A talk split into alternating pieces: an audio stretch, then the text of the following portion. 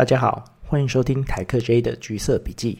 在这个 Podcast，你会听到在欧洲金融业担任产业分析师的我，对于消费品产业的观察，还有这几年来在市场打滚的许多故事。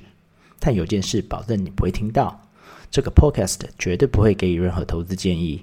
如果你听到这些故事，进而采取投资行动的话，无论盈亏都请自行负责哦。如果想要看到更多我分享的东西，欢迎你到 Facebook 搜寻台客 J。好，大家好。那我想这个礼拜我想分享一个前阵子我看到新闻，但是好像没有太多台湾的媒体。提到的哈，那这个新闻就是欧盟，就是欧洲议会用三百三十九票赞成，两百四十九票反对，两二四票弃权通过了一项法案哈。那这项法案其实是针对碳排放的。那这样法案就会规定说，在二零三五年的时候，欧盟新销售的小客小客车的排放量要碳排放量要降低百分之一百哈。那同时，他们也通过了，在二零三零年的时候，新销售小客车的碳排放量要降低啊百分之五十五。就是其实二零三年也蛮快的，就也是几年以后哈。事实上，我之前也写过，在换人线写过一篇文章，就是讲到，就是每个各欧洲车厂都狂推电池电动车哈。这里的讲的电动车就是专门只有电池的电动车，而不是所谓的 plug-in hybrid 的原因，就是因为欧盟。的碳排放法规啊规定，那有可能如果你违规的话，你可能会必要必须要付非常高额的罚款，所以大家就在狂推电池电动车。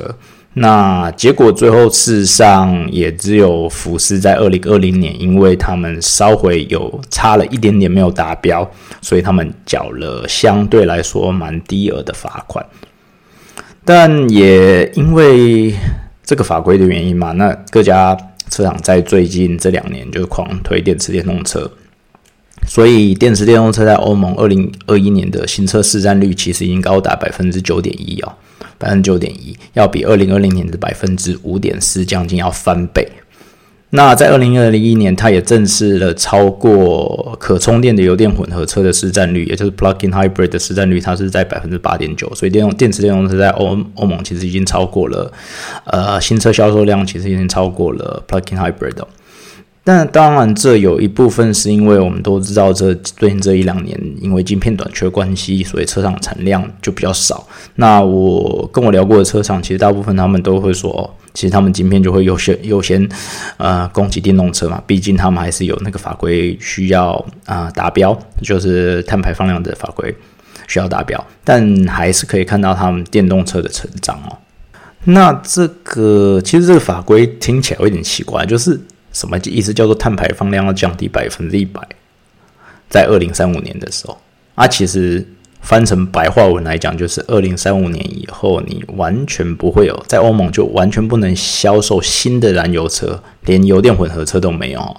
那有一些有一些议员其实他们提出了降低百分之九十，但是并没有被通，并没有被通过，所以大家还是坚持说，哦，二零三五年你碳排放量，呃，新车的碳排放排放量要降低百分之一百，那降低百分之一百就代表你完全不能有烧油的车，哈。那这个法案虽然呃议会通过了，但是仍然等待欧盟最后的呃欧盟各国最后要协调能够通过。那其实如果真的通过的话，呃，它可能就是会为所谓的燃传统的燃油车在欧欧盟欧盟啊敲起一个丧钟。嗯，其实欧洲一直在电动车，呃，电电动车方面走比较快，所以像呃，BCG 就是一个很有名的顾问公司，它预测欧盟电池电动车的市占率在二零三五年会高达，呃，二零二五年会高达百分之三十，那二零三零年高达百分之六十，那其实二零，呃，二零二五年全球应该会高达百分之二十。那我们今年二零二一年，其实全球的电动电动车市占率才百分之六而已哈，所以你可以看到这个成长是非常非常高的。那这个法规其实我们大概也就可以确定，正式宣告可充电油电混合车的死亡哦，就是 plug-in hybrid 基本上应该是没戏了。就是你可能最近这几年还会看到一点，但是长期来讲就就不会有这种东西的产生，毕竟它没有什么意义。那我们也可以看到，原本比较啊 vocal 说哦 plug-in hybrid 还是一个很好的呃选项的，像 B M W 像。丰田、Toyota，他们其实也就是更努力的要来制造电池电动车哈，所以他们也开始更往电池电动车方向走。所以我们大概可以宣布正式宣告，Plug-in Hybrid 这个原本大家觉得可能会是个很不错的减碳选项的产品，应该已经没戏场了。那其实谈到这个，当然这个这个目标其实蛮有野心的啊，就是。说真的，因为毕竟现在市占率，即便在很高的欧洲，也才大概十 percent。那你要在呃二零三五年十几年内跳到百分之一百，就是非常非常的有野心哦。而且大家都会，其实讲到电动车，大家都很多呃不同意见嘛。那其实最主，我个人是还蛮 pro 的，就是还蛮蛮蛮蛮推崇电动车的。但其实也不是指，就是现实上其实还是有很多困难的点。那最主要的困难点其实还是充电站。我觉个人觉得这是最主要的、最主要的那个 bottleneck 哦，就是要达成这个百分之百电动车新车销售的最主要 bottleneck 哦。因为其实我们在荷兰，比如说你在大城市。充电站其实算是蛮普遍的啦，就是为什么？呃，但是其实如果你到其他国家去，就可能没有那么普遍了哈。像比如说。呃，比如说我老婆前阵子跟她她的老板开车去德国出差，那其实，在德国他们说，哦，找充电站就是有一点难这样子。那所以说，这也是为什么所有的欧洲车厂都极力要扩展充电网的原因哦。那充电站的短缺，其实跟另外一个很电动车很重要的东西叫做里程焦虑 （range anxiety），其实是一个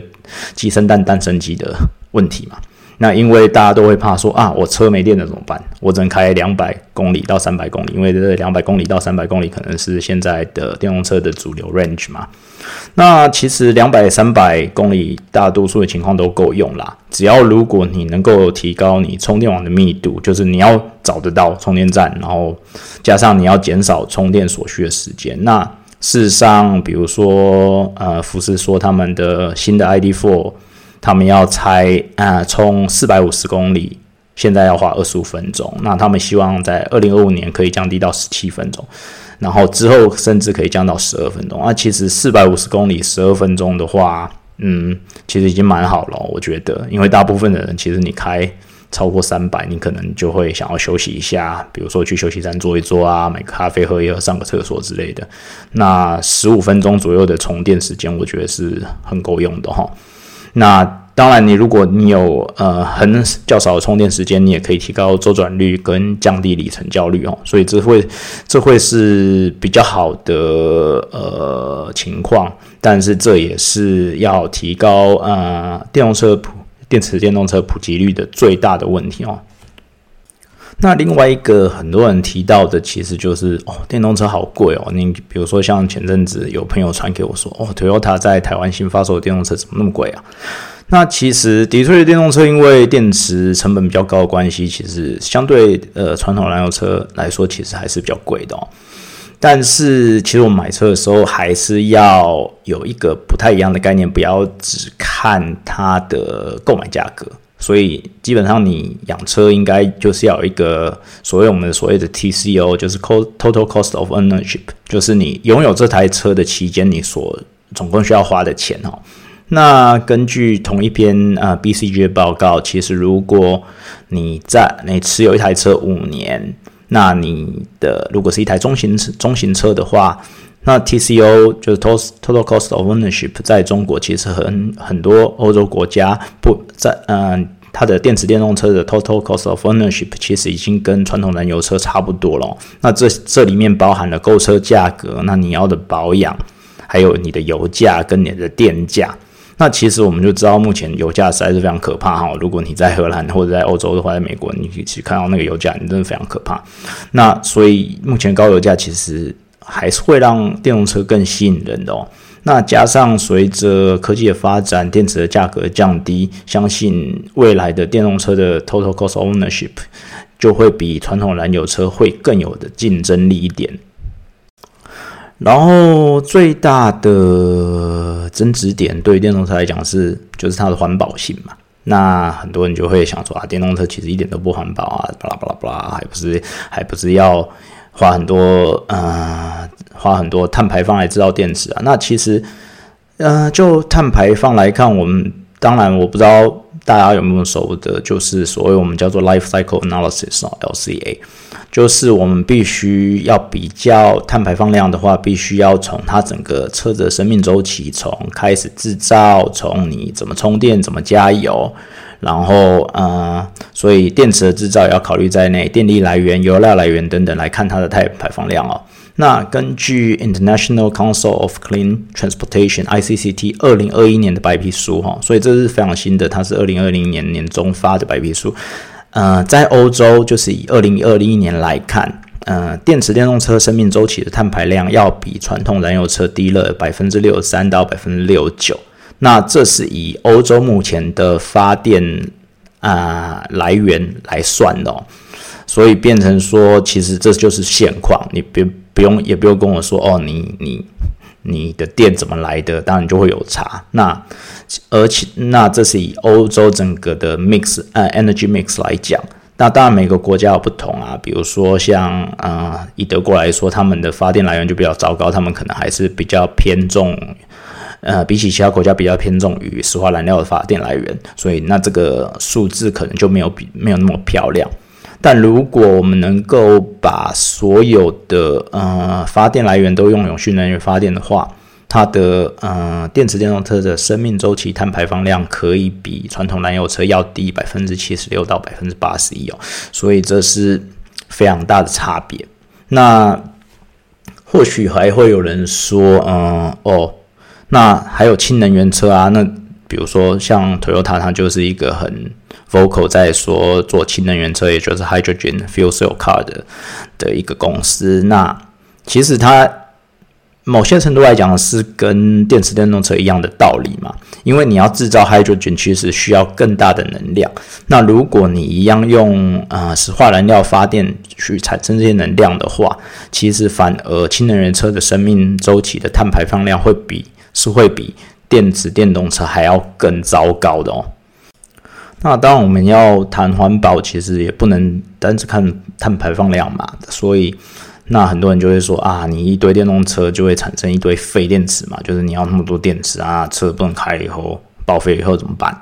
那其实很重要的一个概念是，其实电动车对于电池的要求是很高的哈。就是它不管是它的呃 energy density，让它 charging time 那些东西，但是我们都知道电池就是大家用 iPhone 啊 iPad，大家都知道嘛，电池是会有消耗的。那怎么电动车的电池当然也不例外。那怎么样让电池拥有它的第二生命，其实是很重要的哈。就比如说，嗯，可能我开一台车开了五年、十年。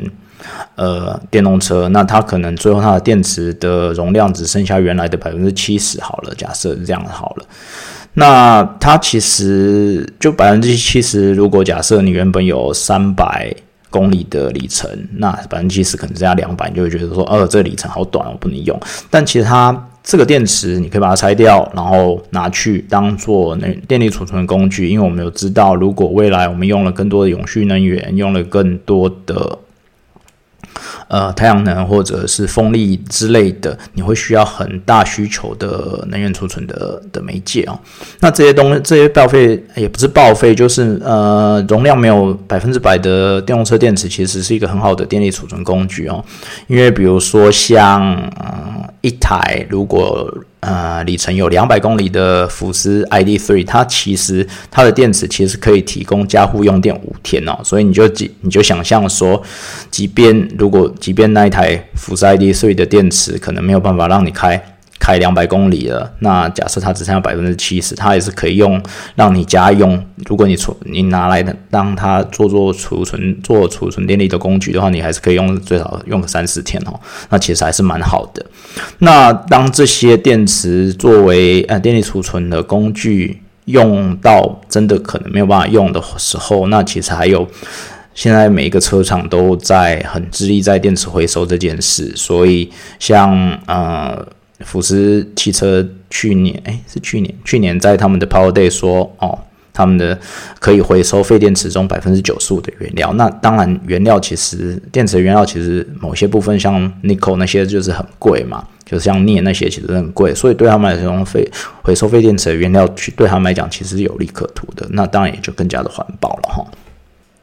那讲完这些，嗯，大家比较可能比较常见的关于电动车的疑问的话，那我们想说这个法规。其实电动车本来就是一个趋势嘛，那这个法规通过的话，对于车厂来说，其实会有什么不一样嘛？好像也不会吧。那这大概就是，如果真的把二零三五年欧洲完全不能用电动车，完全不能用燃油车的话，那对于车厂来说，就是电池科技就更重要了哈。就是你如何降低你电池的成本，因为未来电池。大概就是电动车最主要、最主要、最主要的一个呃竞争的优势。那比如说，现在很多车厂就会开始使用所谓的 LFP 电池，那减少使用贵金属，像是镍之类的。嗯，这样的话就可以提高他们呃电动车电池成本的竞争力哈。那还有另外一个，就是我们大概也够可以知道，就是传统燃油车的 business 应该就已经死掉了，就没没有戏了。至少在欧洲是这样啊。所以像最近雷诺一直，呃，也不是一直啊，就是雷诺有传出说，哦，他想要把他的电动车的。电动车的部门跟传统燃油车的部门拆开来，那甚至可能想说，是不是把它传统燃油车的部门可以 IPO，然后变成两个家不同独立的公司？那我觉得基本上这个 idea 会有点难了。现在，因为如果你在二零三五年。你就完全没有传统燃油车的生意可以做，而且雷诺它其实大部分的销售都是在欧洲嘛。那如果你要传传啊，如果你要独立一个只做传统燃油车的公司的话，我觉得其实基本上真的没什么前景啦。所以投资人会不会买单？我觉得可能难度蛮高的。那还有一个可能大家都不太有提到的。我至少我的看到台湾房间没有没有太多人提到是，呃，可能因为台湾也比较没有那个习惯，就是会有更高的租赁哦，就是所谓的呃，当然公司车可能就是大家比较习惯的公司车，就是所谓的公司租赁，但是其实在欧洲也越来越多人有私人租赁这一块，就是比如说你就买了一台，你就拿了一台新车，你跟你跟呃车厂说啊，我要租。这台车五年，那五年之后我就会把车退回你。那这个好处对于呃消费者来说的好处是什么？因为我们知道，通常呃欧洲是一个二手车市场非常蓬勃的地方哈，所以变成说，如果你买了一台新车，五年之后你可能就要就会卖掉，然后卖在二手车市。但是这个二手车的价格，如果你买断的话，你这个二，你到时候五年之后你要卖这个二手车的价格的风险，其实是在你身上，因为毕竟你是一个呃这个车的拥有者嘛，所以那个车子二手车未来的价格的风险是在你身上。那如果你是用租赁的话，你其实一个承租者而已，所以最后五年后你是要把这个车缴回去给车厂的。那未来这个。车二手车价格的风险其实就落在车厂上那为什么我我会说会有更高的租赁？因为呃，未来的发展其实很难说，特别是电池科技来说的话，因为你也不知道未来搞不好，嗯，呃，怎么讲？就搞不好电池科技突飞猛进，你忽然就是可以有一台呃很便宜，然后里程数又很高的车。虽然现在目前看起来不可能嘛。那目前我们看到最高的好像。宾士有说他有一台 EQS prototype 可以开一千公里，那已经非常厉害哦。但是我们永远都不知道未来科技会发生什么事，所以变成说，有可能你今今年买的车，在五年后你的那个价格可能会降的比你想象的快很多哈。那如何呃让自己不不用承担这个风险？我想租赁会是对消费者一个很好的。呃情况。那我们也其实从我跟各大车厂一起谈的情况来讲，他们其实也都体认到，在电动车的世界，其实租赁会提高是可以预见的。那所以你要。如何车厂要如何利用租赁这一个手段来提高你的销售量，然后让你更有竞争力的话，其实是非常非常重要的一环哈。然后最后想说到这里讲差不多，就是我跟老婆在讨论这件事的时候，老婆就突然说啊，会不会在二零三五年前大家都拼命买燃油车哈？因为毕竟如果二零三五年以后欧洲禁止燃油车的话，就买不到了，买不到新车。那这个当然是有这个可能啦，不过我们也不知道。如果毕竟如果到时候你可能，其实我就会想说，我们下一代会不会就是不知道加油是是什么东西哈？因为可能如果大家，嗯，过了几十年以后，大家都用电动车或者是或者是其他的载具的话，那可能加油站去加油站这件事 就会变成我就会停在我们这一代的回忆中。那其实也是。也是蛮有可能的啦，但我们就继续看下去吧。毕竟，就像我讲的，嗯，这是一个很有野心的目标，那要达成也会有一些的困难。但其实从过去几年的呃趋势来看的话，电动车的拓展其实要比我们想象的快很多哈，至少也在欧洲来讲。所以，能不能达成这个目标，我们可能就继续看下去吧。好，那今天大概就讲到这边，短短的大概十几二十分钟，其实我也没有讲，没有办法讲的太深入。那当然我自己也。不敢说我是什么电动车专家，我只是一个 cover 汽车产业的分析师，那多少会了解一点东西。所以如果有任何事情想要讨论或者是想要分享的话，都非常的欢迎。呃，希望大家听完这个 episode 会对电动车有稍微多一点点的了解。那我们今天就到这里了，下次再见喽。